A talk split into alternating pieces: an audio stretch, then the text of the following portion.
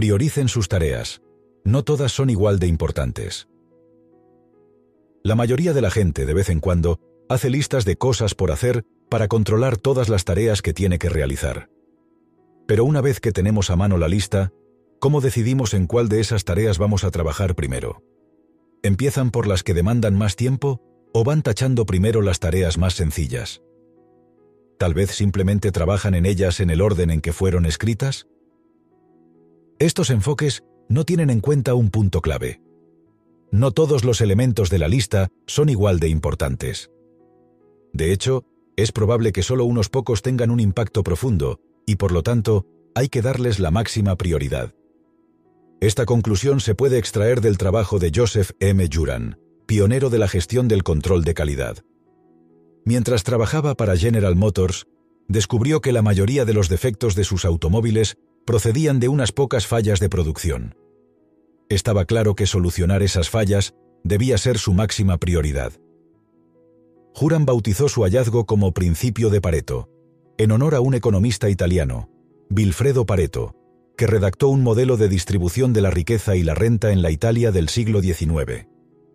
En el modelo, Pareto demostró que el 80% de la tierra estaba en manos del 20% de las personas. Juran había observado que estas proporciones coincidían con las suyas.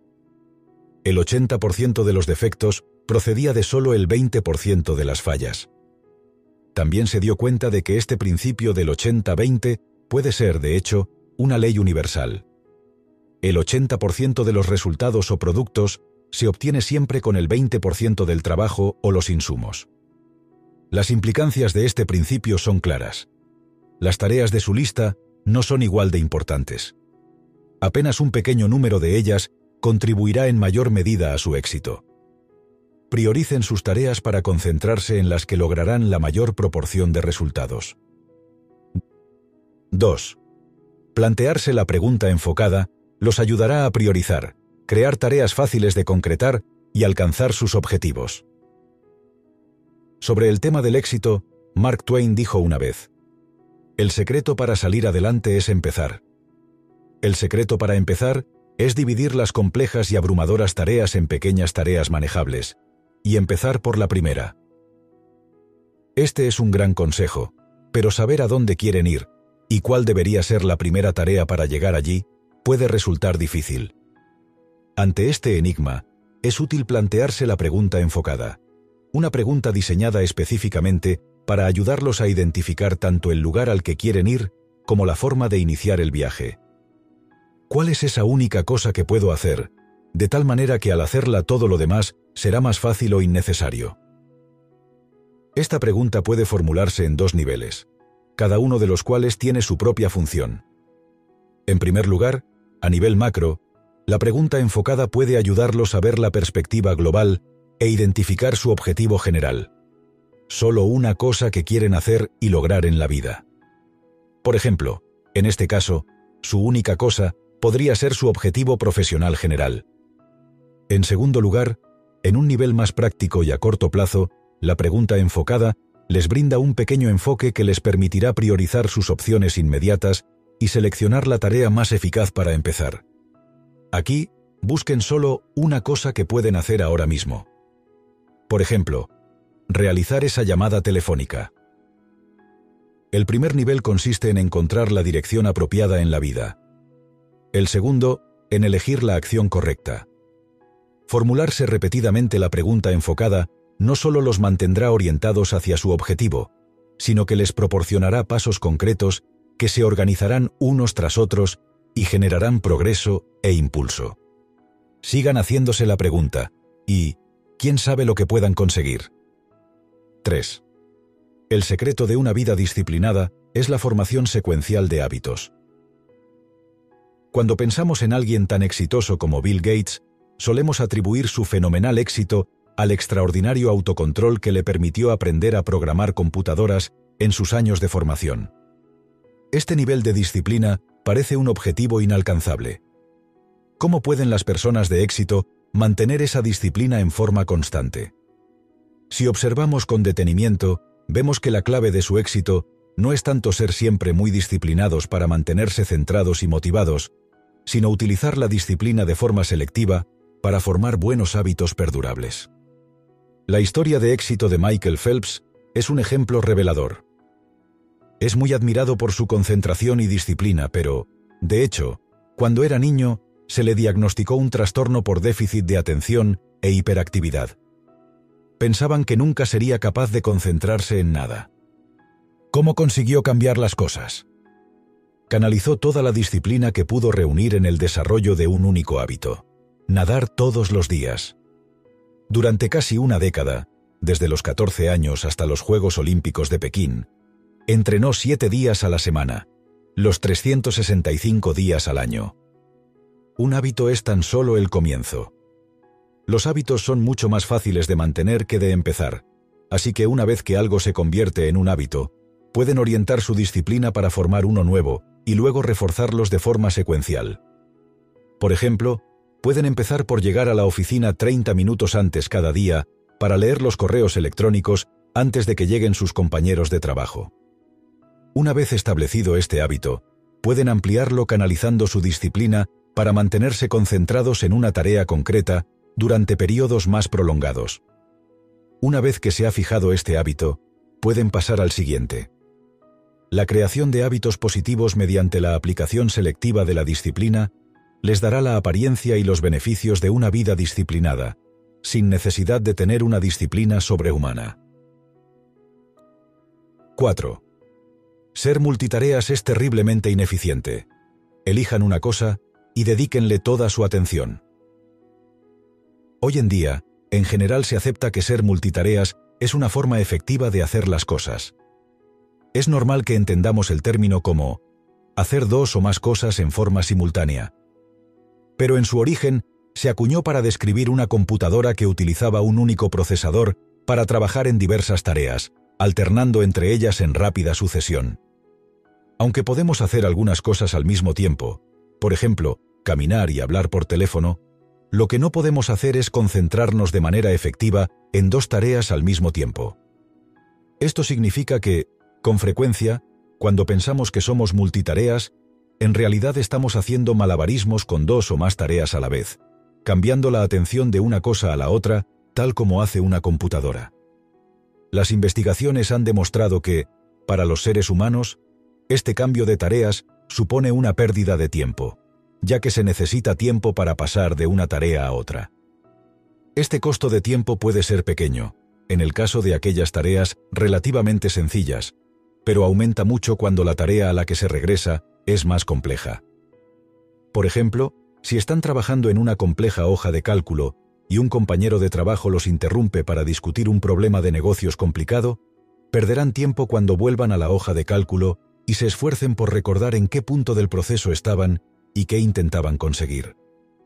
A lo largo del día, estas pérdidas de tiempo se acumulan rápidamente, sobre todo en el entorno laboral.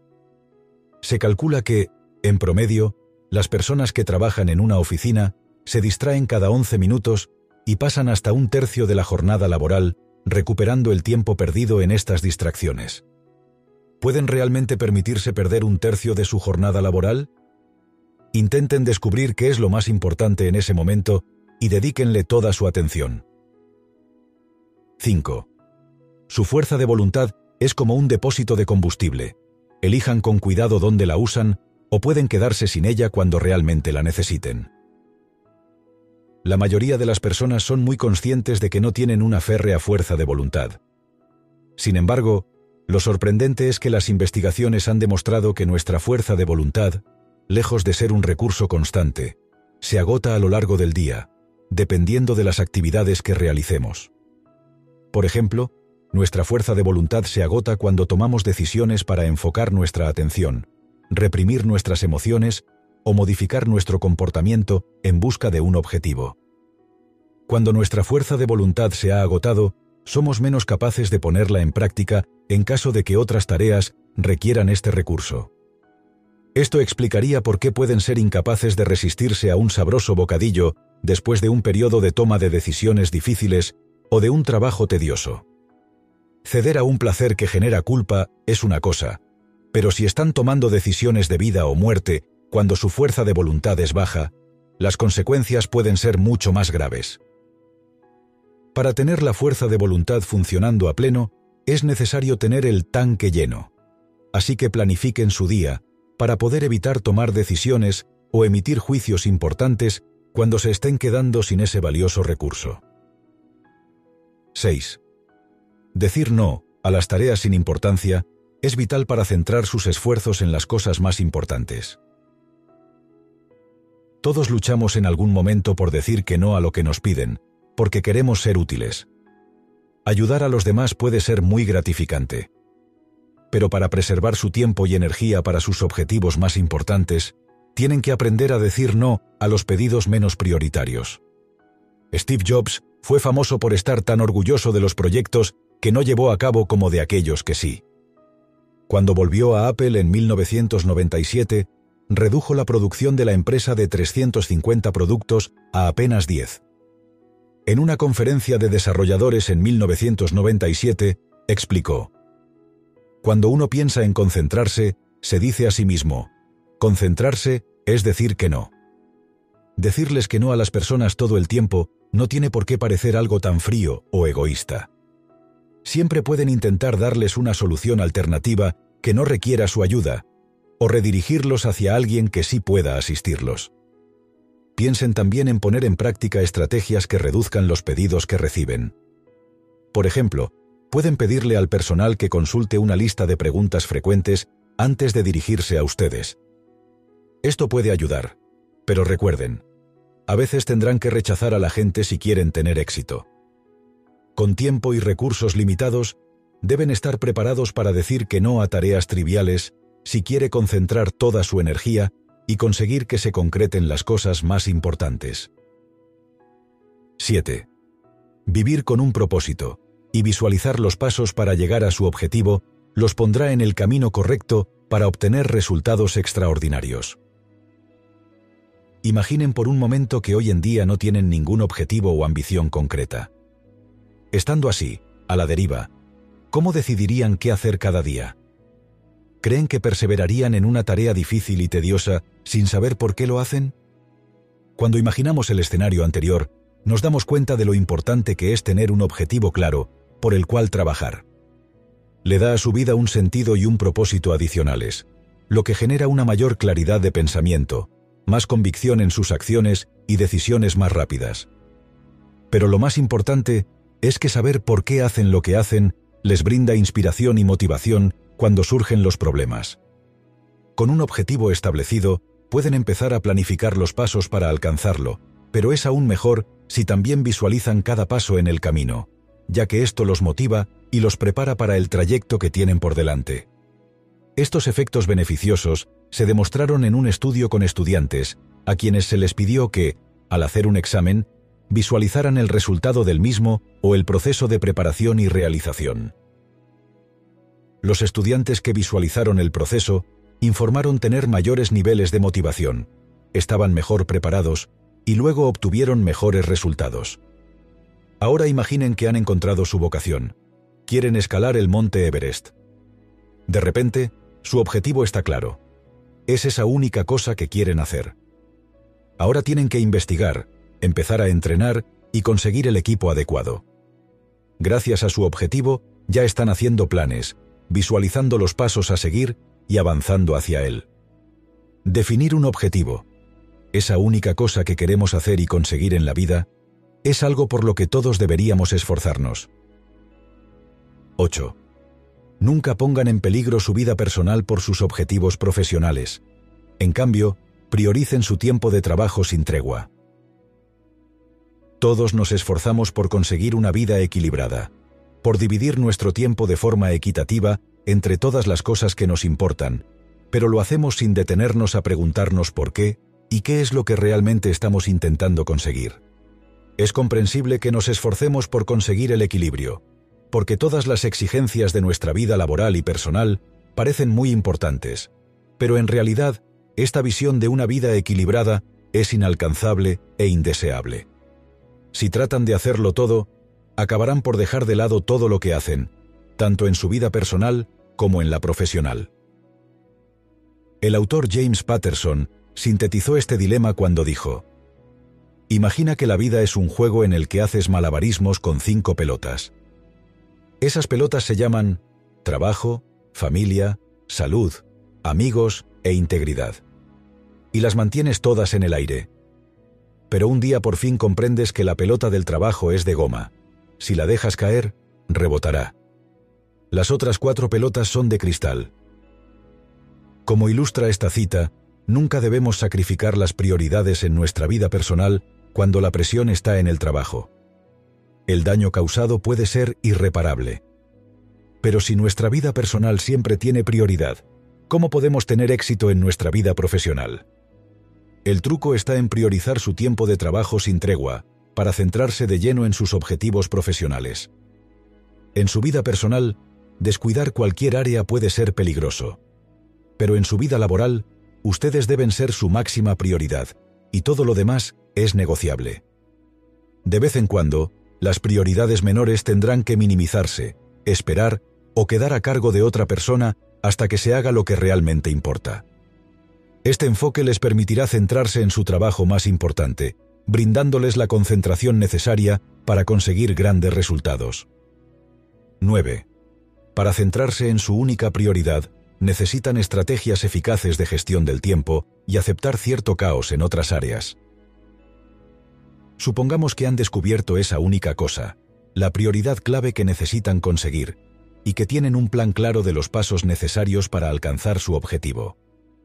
Están listos para conquistar el mundo, pero con un pequeño problema. La vida no tiene un botón de pausa. Mientras se dedican a trabajar, en su obra maestra, por ejemplo, el mundo no espera pacientemente a que terminen. Las cosas se van acumulando. Siempre habrá otras personas y proyectos que reclamen su atención. Imaginen que están trabajando para conseguir un gran contrato. Tendrán que hacer sacrificios. Su trabajo habitual se va a acumular o lo van a delegar a sus compañeros. A medida que el caos se acumula en otras áreas, también aumenta la presión para atender todos esos asuntos pendientes. Aprendan a lidiar con esta situación confiando en que el trabajo que están haciendo, para cumplir con su prioridad principal, rendirá sus frutos, y al hacerlo, simplificará muchas otras áreas de su vida. En resumen, dejen que el caos se acumule. Así que, ahora que se han centrado en esa única cosa, ¿cómo pueden aprovechar al máximo su tiempo? Programen bloques de tiempo para trabajar en esa única cosa, comprométanse con esos bloques y defiéndanlos como si fueran sus citas más importantes. También tienen que asegurarse de que su entorno físico no les impida utilizar este tiempo de forma eficaz. Sin importar dónde trabajen, tienen que minimizar las posibles distracciones. Consideren la posibilidad de trabajar fuera de su oficina si eso no es posible. Este tipo de técnicas les permiten prestar a esa única cosa la atención que se merece. Os pido un favor. Que me sigáis en mi canal de YouTube Mente-Presocrática. Para seguir en el camino del desarrollo personal